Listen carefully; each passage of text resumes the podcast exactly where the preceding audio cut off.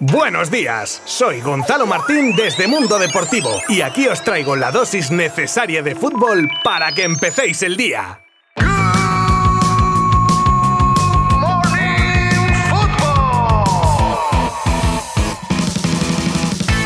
Muy buenas y feliz martes. Ay madre cuando me he puesto a repasar los contenidos del episodio de hoy, pensando yo que como no había partidos muy destacados, pero vamos, que no habrá partidos, pero noticias para aburrir y no cualquier noticia, que ya parece que se van concretando cositas importantes. Así para poneros la miel en los labios hablaremos de la inminente venta de Coutinho al Vila y otras salidas en el Barça, de que Mbappé ha estado de visita ayer en Madrid y no me creo yo que haya venido de visita cultural.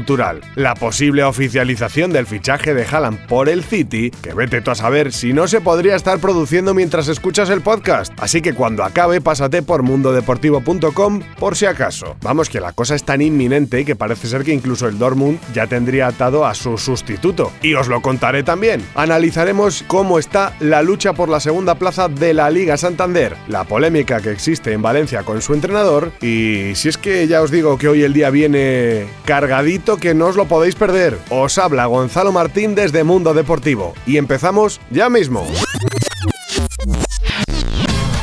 Finalmente, las presiones de Steven Gerrard, entrenador del Vila, para hacerse en propiedad con Felipe Coutinho parece que van surtiendo efecto y la venta del brasileño está a punto de concretarse. Desde luego el jugador estaría encantado, y no os digo el Barça, por un jugador con el que no cuenta y que entre la venta y lo que se ahorran de fichas se lograría un impacto económico de unos 40 millones de euros. Más jugadores en la recta de salida del Barça. Los que más probabilidades tienen de abandonar el club serían Neto, Lenglet, Mingueza, Umtiti, Ricky Puig, este posiblemente en calidad de cedido, Adama, Braithwaite y Luke de Jong. En duda, y siempre dependiendo de que la oferta por ellos fuera irrechazable, tendríamos que añadir a Frankie de Jong y Memphis. Luego ya está capítulo aparte los casos de Dembélé o Alves, más los cedidos que vuelvan al término de la temporada nosotros no lo tenemos al 100%. Todo lo contrario que Xavi, que ya dijo en rueda de prensa que tiene muy claras las salidas. Ya nos iremos enterando. Menudo revuelo que se ha montado ayer, seguramente con la noticia del día cuando se descubría que nada más y nada menos Kylian Mbappé estaba en la capital de España. Ya os podéis imaginar cómo está la parroquia madridista encima con todo el misterio que envuelve el futuro del francés. Fue visto en un famoso restaurante de Madrid junto a Kraft y otros dos compañeros de su equipo. Y cosas de la vida, ¿sabéis quién estaba también en Madrid? Pues Nasser Al-Khelaifi en una reunión de la Asociación Europea de Clubes. ¿Casualidad? No lo creo. ¿Y vosotros?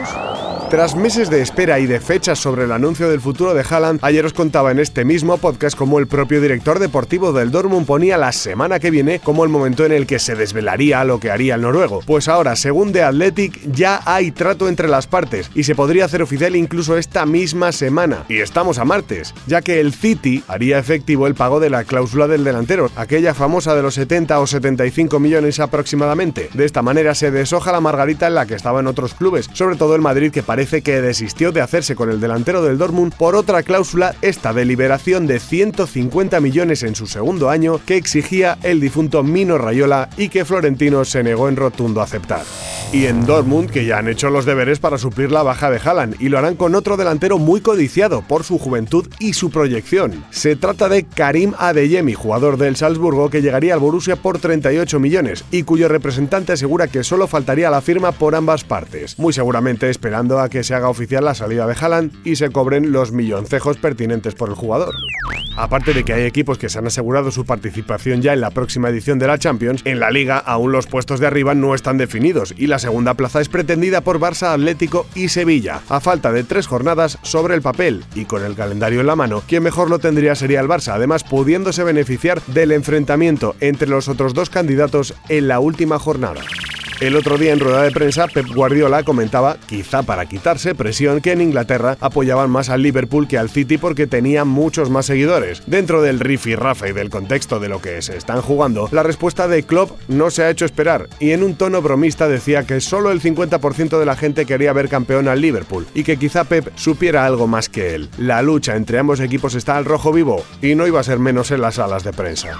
Y viajamos ahora a Valencia donde el equipo Che denuncia una campaña de acoso acoso y derribo contra su entrenador José Bordalás por parte de varios medios de comunicación e incluso se insinúan presiones del estamento arbitral. Todo esto con el trasfondo de los insultos recibidos por el entrenador en el nuevo Samamés y con algunas decisiones arbitrales que no gustaron en ese mismo encuentro.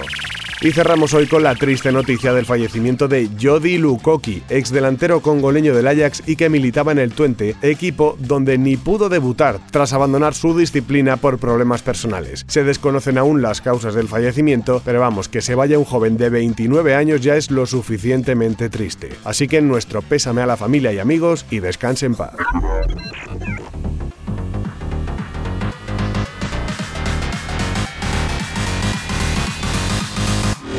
Pues esto es todo por hoy, pero tranquilos que mañana volvemos con mucho más que aparte de las noticias destacadas, vuelve el fútbol de primera con jornada intersemanal y lo hace con un Valencia Betis, con el recuerdo de la final de Copa del Rey aún reciente, con el Granada Athletic de Bilbao y cierran el día a partir de las 9 y media de la noche Barça y Celta en el Camp Nou. Y de todo ello os haré resumen exhaustivo mañana sin falta, así que os espero, pero por hoy me despido. Muchas gracias por acompañarme un día más. Abrazo virtual. Adiós.